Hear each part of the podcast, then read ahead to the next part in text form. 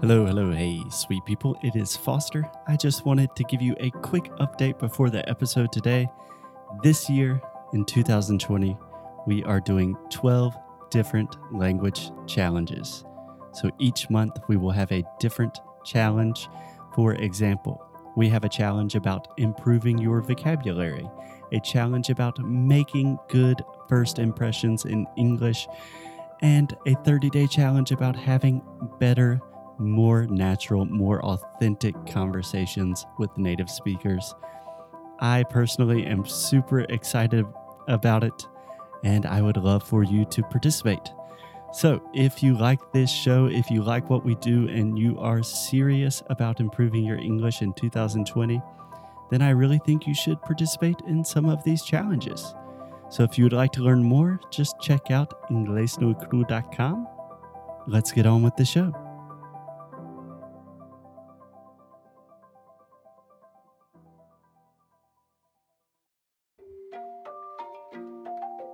Oi, fala aí pessoal, bom dia.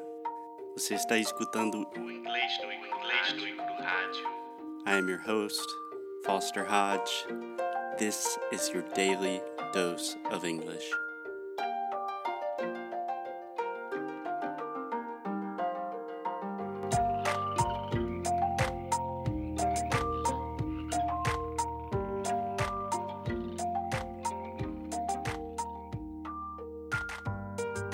Hey, hey, Alexia, how are you doing? Hey, Foster, I am fine. A little bit cold now. Yeah, you're in America. That means we have a serious, serious climate problem of air conditioning. Someone needs to do something about it. It's getting so cold in here. and how about you? Are you okay? I'm good. I am doing very, very well. Thank you. So, Alexia, in the last episode, we started talking about this book, Seven Habits of Highly Effective People. You remember that? I did, of course. Okay. So, yesterday, we just started talking about the first three habits, but as we tend to do, we talked a lot. So, today, we're going to do habits four, five, six, and seven. Are you Four ready? of them? Yeah. Wow. Ready to go? Yes, I am. We got four. That means we can't waste any time. We're going straight to the bush. oh, I was trying to say we're going straight to the point, but I also wanted to explain the phrase let's do not beat around the bush. So I said straight to the bush. okay, only you understand this because I, I couldn't get the joke at all. Yeah. Do you understand the phrase to beat around the bush? But bush is like arbusto, right? Yeah, it's like a The big small plant plants, but very Yeah. short.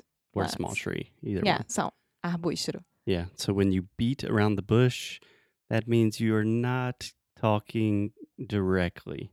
You know, someone's like, "Hey, are you going to the party tomorrow?" You're like, "Hey, I, I don't so." know, maybe. Brazilians are pretty good at that. It's a part of our charm. Yeah, it's part of what makes Brazilians so damn cute. Yes.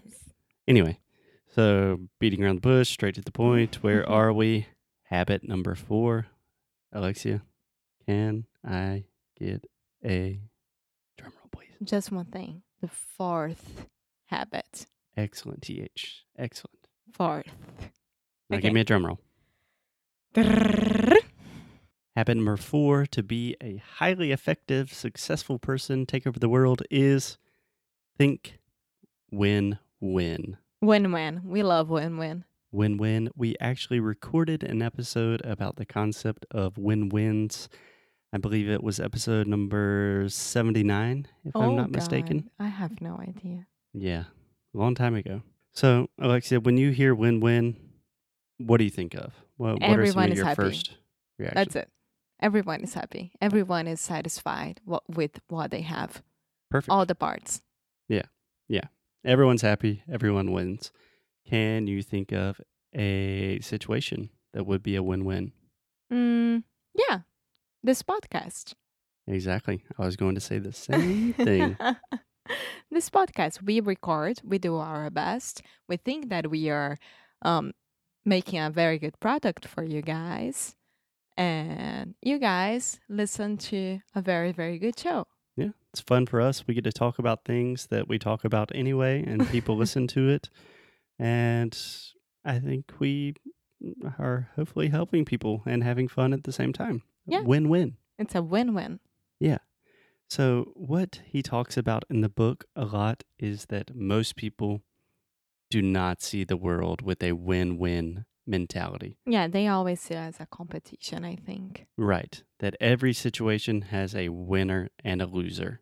Another way to say this, if we're really talking about economics, is zero sum. Do you know that phrase? No idea. If, like, I don't know, if you're talking about geopolitics and it's a zero sum negotiation, that means that someone is going to win, someone's going to lose. Yeah. Right. And he argues in the book that almost everyone sees the world and all of their interactions in this negative win lose kind of way. What do you think about that? I think that a lot of people think don't know that they are thinking like that. Okay, I have to work. I have to go back home. I have to spend time with my wife, my husband, my boyfriend, whatever. And I still need to do my stuff. And they think that getting into English, if I study English, I will be spending less time with my family or working or anything like that. Yeah. Yeah. I see this in my life all the time where, for example, I'm trying to exercise more, right? I can create any win lose situation. Like, uh, I really want to exercise right now, but if I exercise, that means I won't be able to finish all of my emails for today. And I have a million excuses of why this is a win lose situation. When I could make it a win win, I could say, you know what? I'm going to exercise and then I'm going to feel great. Then I'll have more energy and I can finish my work and be happy. That's it. Yeah. So this is win win. And the next habit The next habit, habit number five, can I get a drum roll? before the drum hole, the fifth habit. Okay, before the drum roll. O que que eu falei? Drum hole. Ah, roll. Yeah, drum roll. Rock and roll. Yeah. Okay. The fifth habit is Seek first to understand, then to be understood. Okay, so do you understand this one? I do. This one's a little bit more confusing. You have to have open ears to understand what the others want from you or what you can offer the others. Like us, we saw that Brazilians have a very, very trouble, have trouble, not very, very, have, have, has trouble, no, have trouble. Oh my God. They have trouble. Alexia is Brazilian, by the way.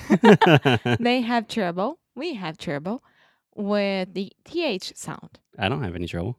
My TH is awesome. Brazilians, are you Brazilian? Uh, eu sou. No. Nasci em Curitiba. with the TH sound. So Yeah. we understood that and we are giving a lot of podcasts and tips how to do it. Yeah. But for me to be able to teach Brazilians how to do that, honestly, I had to listen to Brazilians making mistakes with the TH for like five years. Yeah. But it's if you think about it's just like a cycle. Yeah. So, really, what he was talking about in the book, he did not say it in such direct terms, but more or less, he says that everyone is a really shitty listener and that people need to listen more. Can I say something that I think about me? I think I'm a very good listener. Yes, I agree. I think you're a good listener. But he tells me this concept. I'm not saying but because you're not. No. I'm just adding to the conversation. He talks about empathetic listening. So listening with empathy. So he's saying that most people they listen to you, but the only reason they're listening is so they can give you a response. yeah, and not to like try to help you, like yeah. be part of that thing. or not to understand you or not to really connect with your problems and what you're trying to work with. So, listening with empathy is you really have to make a conscious effort to decide okay, I'm going to listen to what this person has to say and then only when I truly understand them, then I can respond. Yeah. Listen to your heart. Yeah. Well, I guess in this case, it would kind of be listen to the other person's heart. Yeah. yeah. So I couldn't really make a great language analogy, but language is all about human connection, empathy, caring, and connecting with others. I can And- make a very good language connection. Do it, please. For example, me, if I'm gonna listen to one of your friends and try to understand what they are saying, I have to be very good in English. So, learning languages can help each other. Yeah. Yeah. I think that is a great way to transition to the next habit. The sixth habit, Alexia, can I get a drum roll? Synergize by treating others with openness and respect. So, first, we need to talk about the word synergize. So, for some reason, the word synergy became popular in like the 1990s. Do you know what that means? Synergia. Do you guys have that word too? Yeah. Yeah. It used to be like a very corporate word, like, oh, the synergy of marketing and finance will come together and then we'll take over the industry. Nowadays is is with more energy, like sinergia entre as pessoas, the the exchange of good energy between people. Yeah. I think synergy is not only when you have two energies connecting, but when you have a variety of things that come together and compound to produce excellent, excellent results. And he's talking about pretty much if you're open and nice to everyone and respect everyone, eventually good things will start happening in life. Yeah. You know, karma, that karma. kind of thing. Yeah. Yeah. I do believe in karma. Yeah. You do? Yeah. Me too. Yeah. Cool. We can I- have another podcast on karma. You're talking about the new GoPro drone, right? So when I was thinking about synergy and language, language has a lot of disparate, disconnected parts, right? You have pronunciation, you have grammar, you have body language, you have people you have to talk to, you have syntax. You have all of these different parts of language and they're relatively disconnected. And only when you really start focusing on these things in a unified way do you get that kind of synergetic effect. Like when you really improve your pronunciation, then you start really listening and understanding more. When you start understanding more, then you want to speak more because you can speak better. and then you start to communicate better. Yeah, then you start wanting to have conversations because it's fun and it's not embarrassing.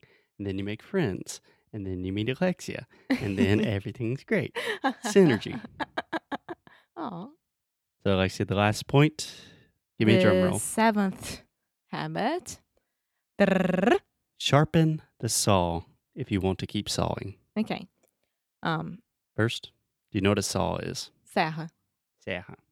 Yeah, it's the thing you use to cut wood. And to sharp, it's like ficar afiado. Right. Fazer afiada. Yeah. Right. So Uh, sharpen the saw if you want to keep sawing. If you want to cut down a lot of trees, personally, I don't cut down trees because I'm not very strong and I have no reason to cut down trees. I work on the computer. If you want to cut down trees, your saw always has to be very sharp. If not, you just, it won't work anymore. Yeah. And he's saying this with all of the first six habits. He's just saying you have to continually practice them every day, like constant improvement. Yeah.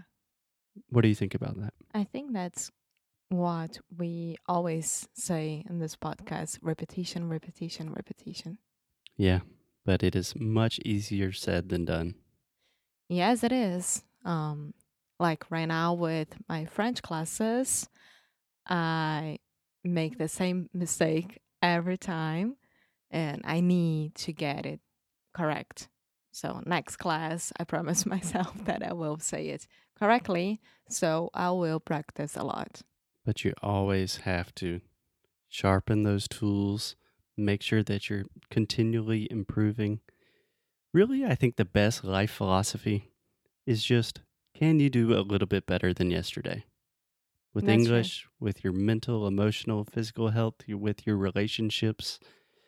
If you can just do a little bit better than you did yesterday, then you're heading in the right direction. Yeah, you have to think that you can always improve to yourself and then to the others. Exactly. You got to take care of yourself to take care of others. This was very Karamo Brown. Yeah, from Fab Five, Queer Eye for the Straight Guy, which we will talk about in another episode. Yes. We will see you guys later. Have a great week. Bye.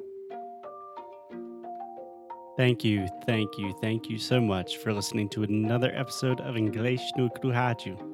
If you like what we do, if you want to support the show, please check out InglesNueCru.com. At InglesNueCru.com, you can find everything from the worksheets for these episodes to learn all of the best pronunciation, vocabulary, grammar, real English, the way we speak it on the streets. You can also do personalized private coaching sessions with me in our pronunciation course, Sound School. Most importantly, keep up the good fight and lose well. 啊，等一下下。